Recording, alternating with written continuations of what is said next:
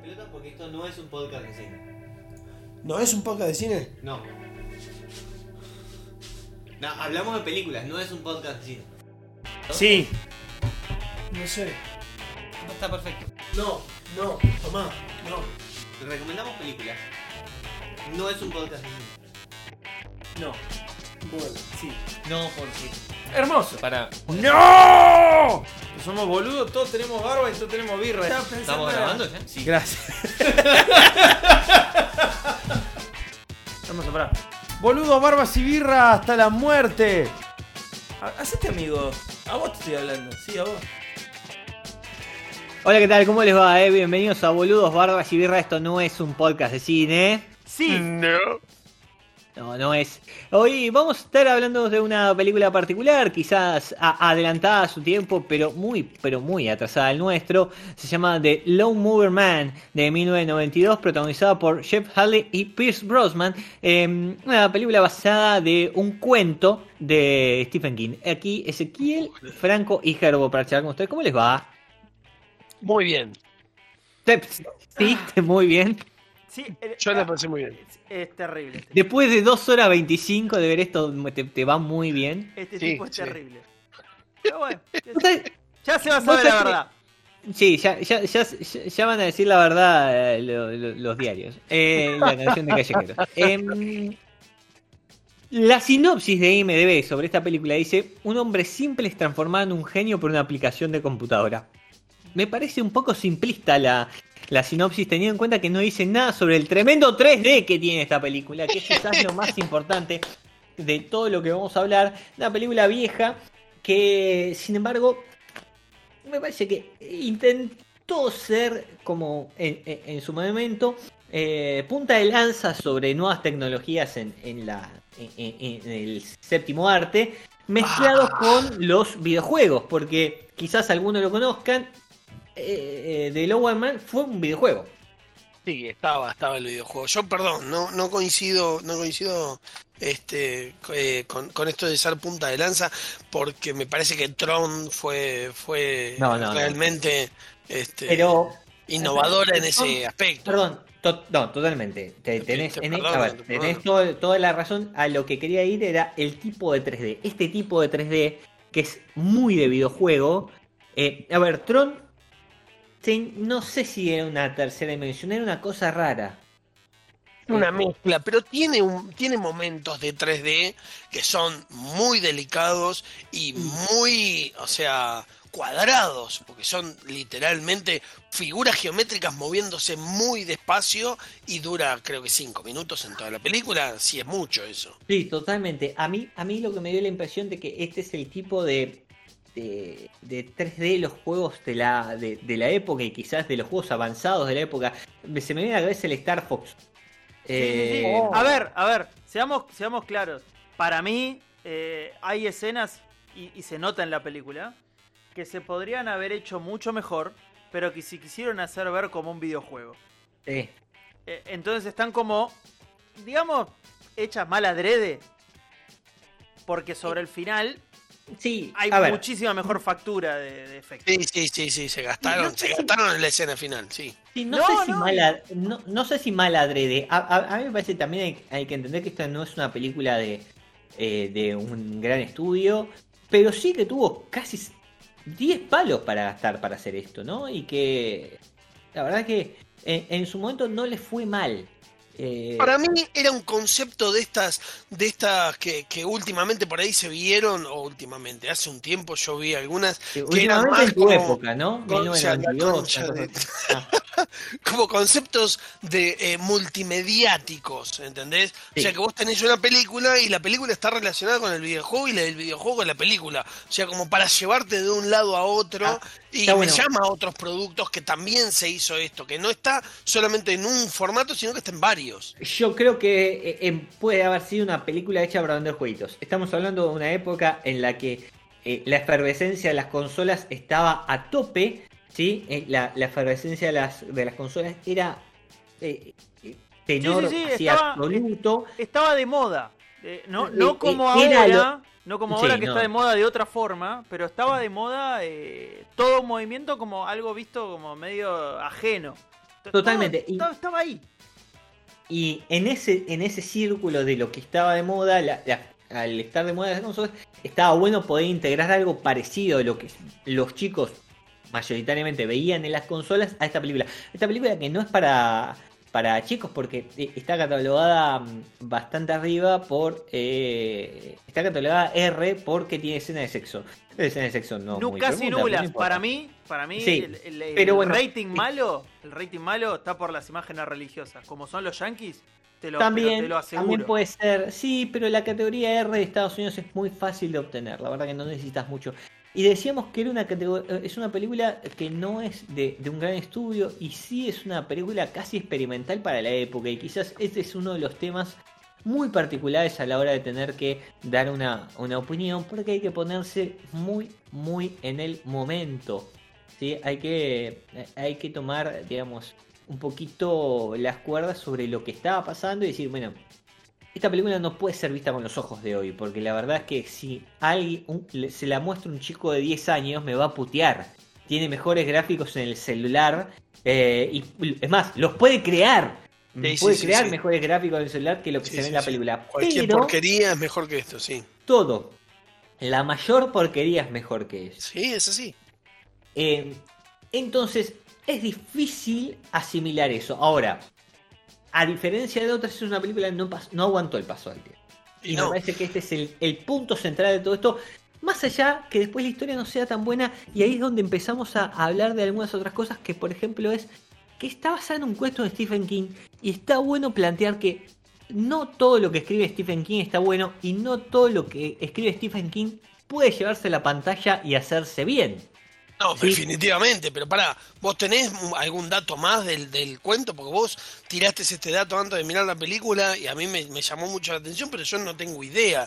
O sea, eh, la primera pregunta que yo tengo, que me viene cuando vos decís que es un cuento de Stephen King, es, ¿el cuento de Stephen King también está basado a este, a este nivel en la tecnología de realidad virtual? Sí.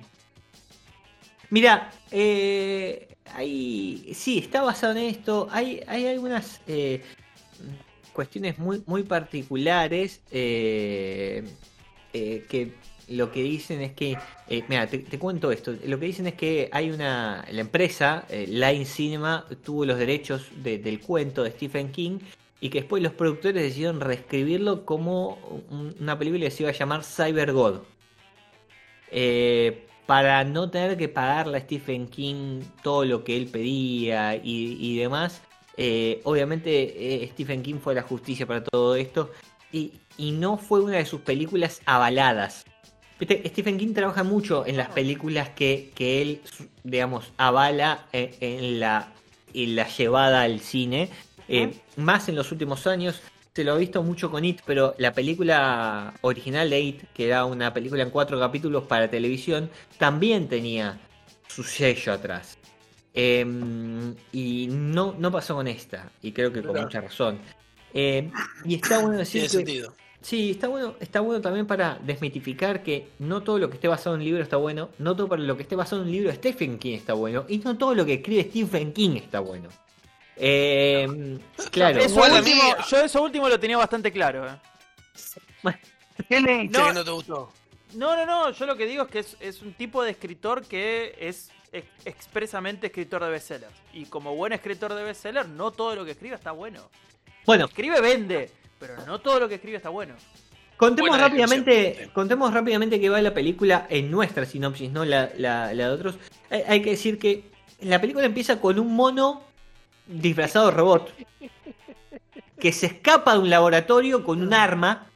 Lo, más interesante de todo es que tiene una pistola. Es un mono con pistola, no con navaja, es un mono con pistola.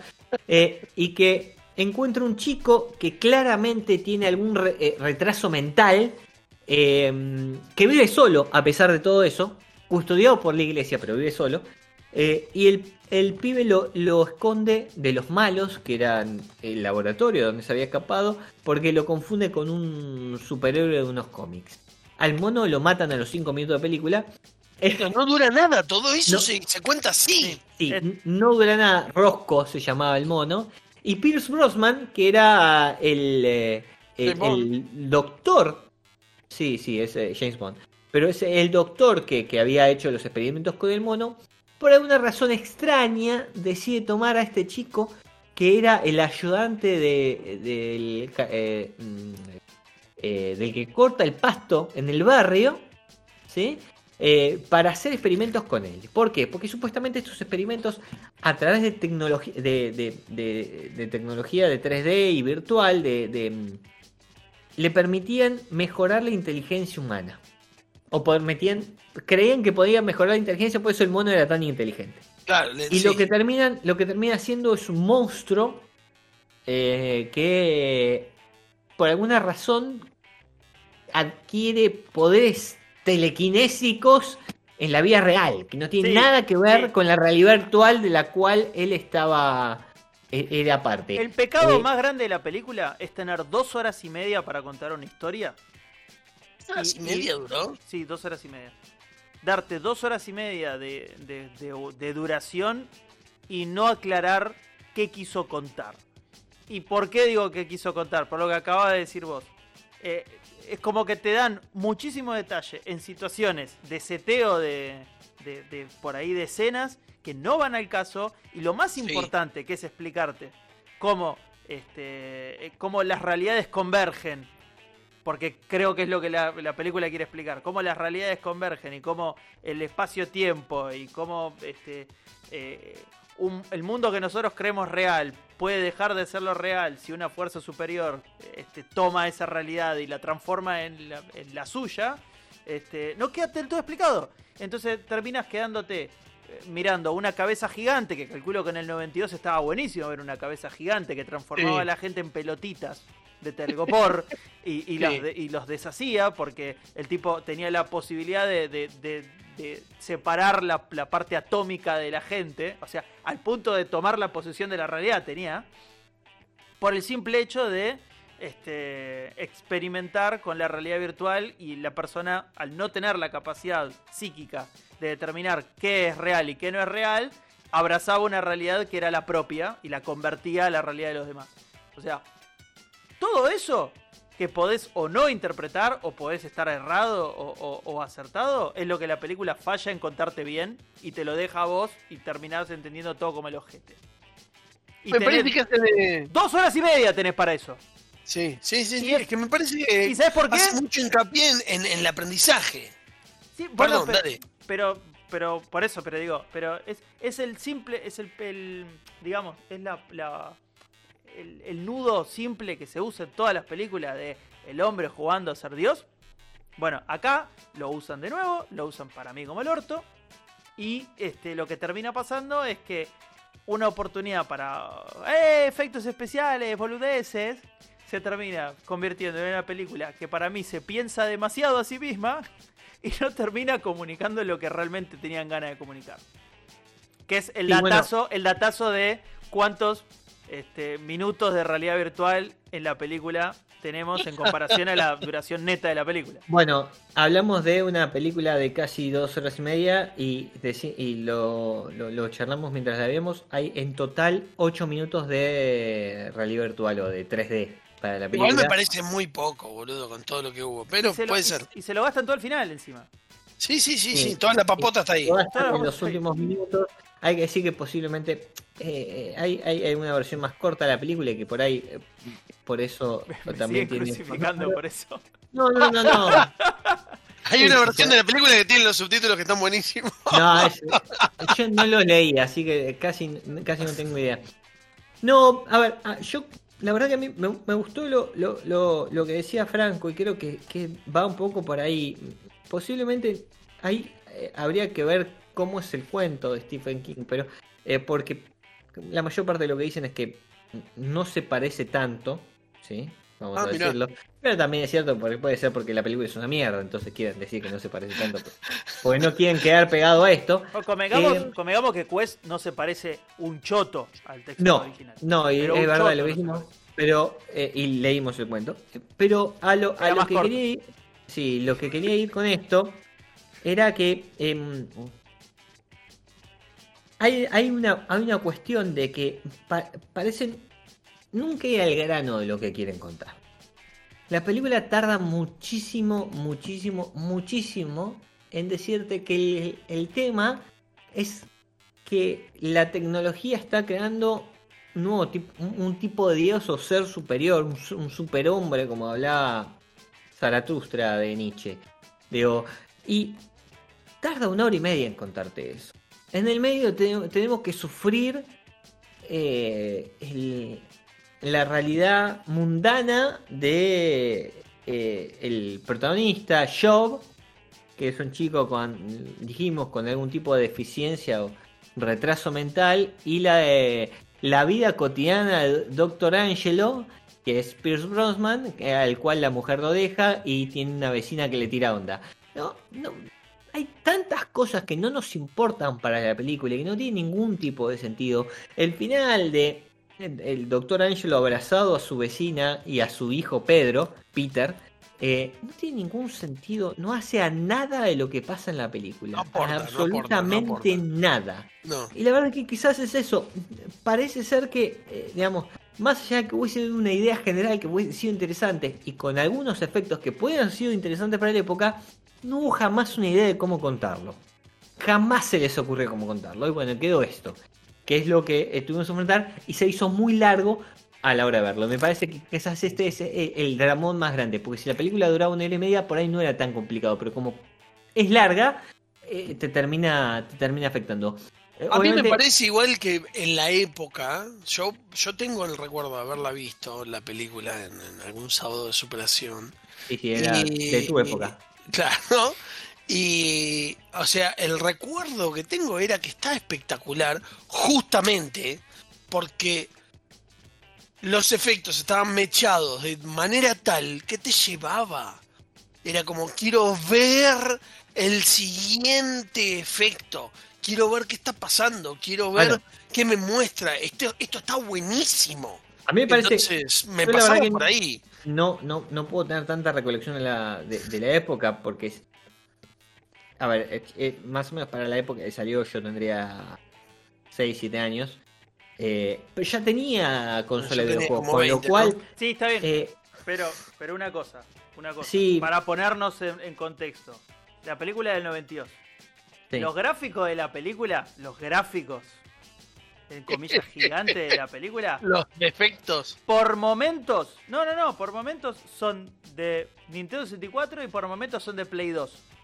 Sí. Visualmente, digo. para mí son de Sí, para mí son de Super Nintendo, ¿eh? No, no, no. No, Siendo, Sí, siendo super serios. Pero pará, siendo super serios. Ahora, en De 19 Sega, lo en sumo. mi- En 1992, lo, lo, la- lo máximo que, que se podía ver en un fichín era eh, el Virtua Racing. ¿Sí? O sea, visualmente no había nada igual. O sea, lo, eh, lo que había ahí en la película era algo que no existía de, de otra forma. Entonces, Es, en, es sí la, la película comunicaba el futuro. Lo que pasa es que avanzó tan rápido la tecnología que se quedó vieja ya en el 98, en el 99. En el 95 ya era vieja para Pero mí. en el 95 ya era vieja, Sí, estoy era- completamente de acuerdo. ya, era vieja boludo. para, ya era vieja para, para, digamos, ser profética. Sí, Ya es estaba que re cerca de la realidad. Hubo- en, el, en el medio, perdón. Sí. Sí. No, no, Ah. quiero, quiero sa- eh, salir, porque me me parece que el tema de, de- de la de la construcción de la película en forma técnica lo contábamos, pero yo no quiero dejar pasar una cosa. La película está mal contada en varios puntos en que, por ejemplo, durante la primera hora nos quejamos de cómo está cortada. Sí, como el orto. La- los cambios de escena eran espantosos, pe- pegado, pegado con moco estaban. Digo, porque no, no, eran imposible de ver, la- las escenas se cortaban en cualquier lado y aparecía cualquier otra, de cualquier otra forma, con, con un coso negro en el medio, y una cosa muy, muy malo. Porque sí, Eh, con razón. arbitrario. Con- Con difícil- y- razón. Perdón. Difícil, difícil de seguirla, era muy difícil de seguir la historia también, porque estaba cortado raro. Con lo cual, eh, todo eso también hace que la película sea difícil de ver, digo. Bueno, el y eso es director- parte de la dirección. El director, aparte de ser un hijo de puta, es Sí. un obsesivo con el tópico, porque también dirigió como su película más conocida, Virtuosity. Que a mí me gusta, porque es re berreta, pero la realidad es que es una verga la película. Que es, acá se trajo como asesino serial, actuaban Pierce Brosnan y actuaba este mi amigo Denzel Washington. Y Pierce Brosnan era un virus Creo que lo hablamos en uno de los primeros capítulos. Pierce Brosnan es un virus este, cibernético. eh, ¿Asesino? eh, y Den- claro, y Denzel Washington, este, ¿cómo se llama? Eh, eh, se tiene que meter al ciberespacio para matarlo. Eh, y juega también con eso de la, de la realidad dentro de la dentro de la virtualidad y bla, bla, bla. Y, evidentemente es un, es un director de películas tipo de, de- de acción y ciencia ficción o Sí, fantasía. pero También chota. hay una, hay- hay- sí, medias chotas, ninguna es muy buena. Hay otra bastante, bueno, bastante conocida, decir, conocida que hizo que se llama Hideaway, eh, con Jeff Goldblum, eh, el de Jurassic Park. Uh, uh, Eh, machazo. ca- machazo. Digo, también es, también es bastante conocida dentro de todo, ¿viste? De, de- de- Ujú. de las cagadas que hizo. No quiero ir. Hay una que no la conozco, pero quizás tendríamos que haber visto esta. Se ¿Eh? llama T-Rex Back to the Creatosaurus. no. Eh, Quiero ver Y- y Juli. quizás tendríamos que haber visto esa película. Pero che, un, un dato, quizás el último, porque no hay mucho más para hablar de la película. Creo que, que hemos criticado. Quiero decir que Pierce Brosnan siempre está bien. ¿no? Digo, no, no, no, no, no, no lo puedo criticar. La verdad que no estuvo mal. Eh, tiene- él, él lo más. Un par de- muy tiene- estándar, pero Tiene bueno. un par de momentos que la verdad dan vergüenza ajena, que es cuando este Joe descubre la... Joe de- No, no, no. No. Joe descubre la telepatía y, y- y es como que... Y la telequinesis y es como que lo, lo obliga a hacer cosas y el tipo está ahí medio duranga, parece como que está re mal con los efectos de la merca y no, en realidad lo que está haciendo es que le está, le está torciendo la cara. Eh, y, y es como que medio, medio cringe, viste que ahora está de moda decir cringe. Hablo como, Sí. hablo como viejo, digo, ahora está de moda decir tal cosa. Bueno, Bueno, Mario ¿sabes? Mactas. Hay, Eh, hay un dato de esta película que me mató eh, cuando estábamos buscando al- algunos datos de película. O sea que esta película tuvo un, un- un dato eh, quizás de color muy, muy, muy particular. Porque era la película favorita de un tipo que se llama Vernon Wade Howell. ¿Saben quién es? No. Obviamente quizás no tengan ni idea, pero eh, su otro nombre es David Koresh. Es el líder de un culto medio siniestro que se llama los eh, Davidianos. eh, y que en 1993, después de un asalto en Texas, la, el FBI entró al rancho que tenían, lo prendió fuego y los cagó matando a todos. Eh, se murieron él con 54 ¡Vamos! adultos y 21 niños que encontraron muertos en el incendio. No, boludo. Sí, y esta película era la preferida de David Koresh porque él creía que el hombre podía ser como este tipo, ¿me entendés? entendió todo Pues como el orto. Sí, entendió, Es como entendió todo como el Carman- ojete. Es como Carman, ¿viste? Cuando le muestran los videos de Hitler.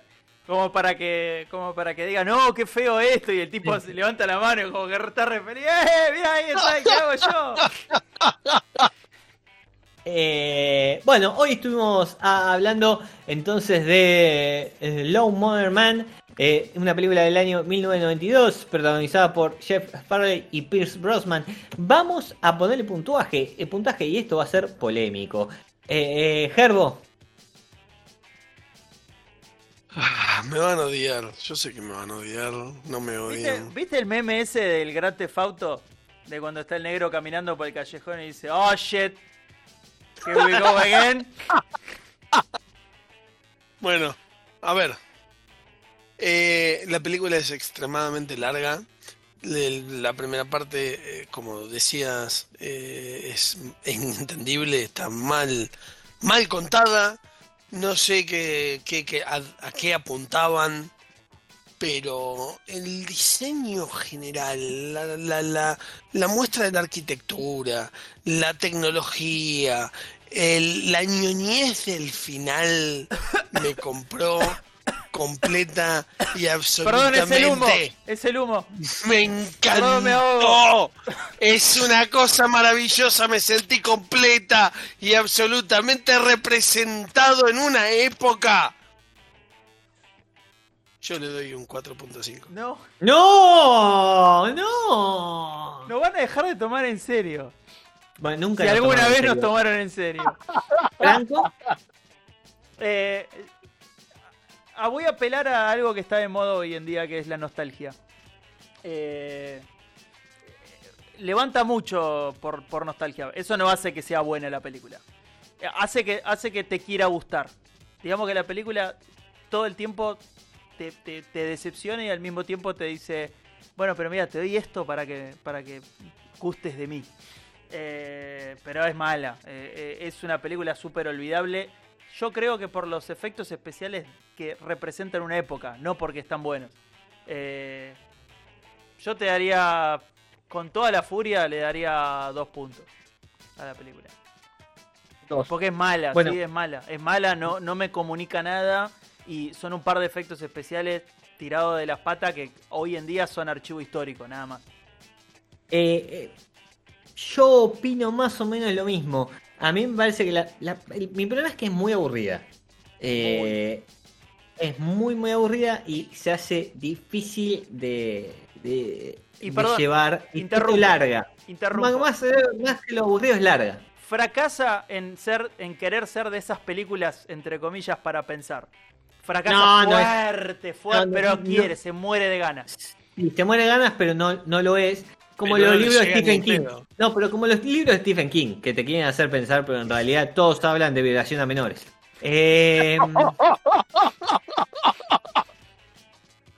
Kerry. It. Eh, el del auto. ¿Cómo se llama el del auto? el mate de independiente El mate independiente.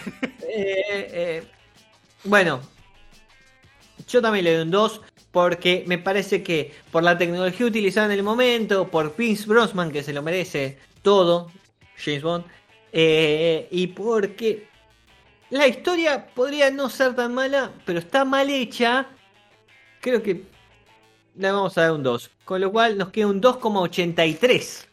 Eh, lo saqué con la calculadora, Gerbo, para que no te pongas mal. Gracias, Le- porque si era muy difícil. es que tiene un puntaje altísimo. tiene voto bronca la Culpa película. ¿eh? Sí, tiene culpa voto bronca porque no Te quiero decir no, que no es tan mala como el puntaje que le damos pero le damos No. puntaje malo porque tiene oportunidad y la desperdicia sí, así fuerte Y les recordamos a todos que todos los jueves alrededor de las 19.30 estamos en vivo por nuestro canal de Twitch, Boludos Barbas y Guerra, donde nos pueden ver, pueden charlar con nosotros mientras vemos la película, como han hecho varios hoy, que le han dado un puntaje bastante mediocre, entre 1,5 y menos 5 le fueron dando, eh, más o menos está en, en- en ese rango, no le gustó a la gente que vio las películas con nosotros, pero bueno, así estamos, nos encontramos entonces, para aquellos si nos estás escuchando a través de alguna aplicación de stream en donde nos busques y si no por Twitch todos los jueves 19.30 para vernos en vivo. Un besito, chau. En la misma boludora, a la misma, eh, en la misma boludo señal. Chao. Eructá, hijo de puta.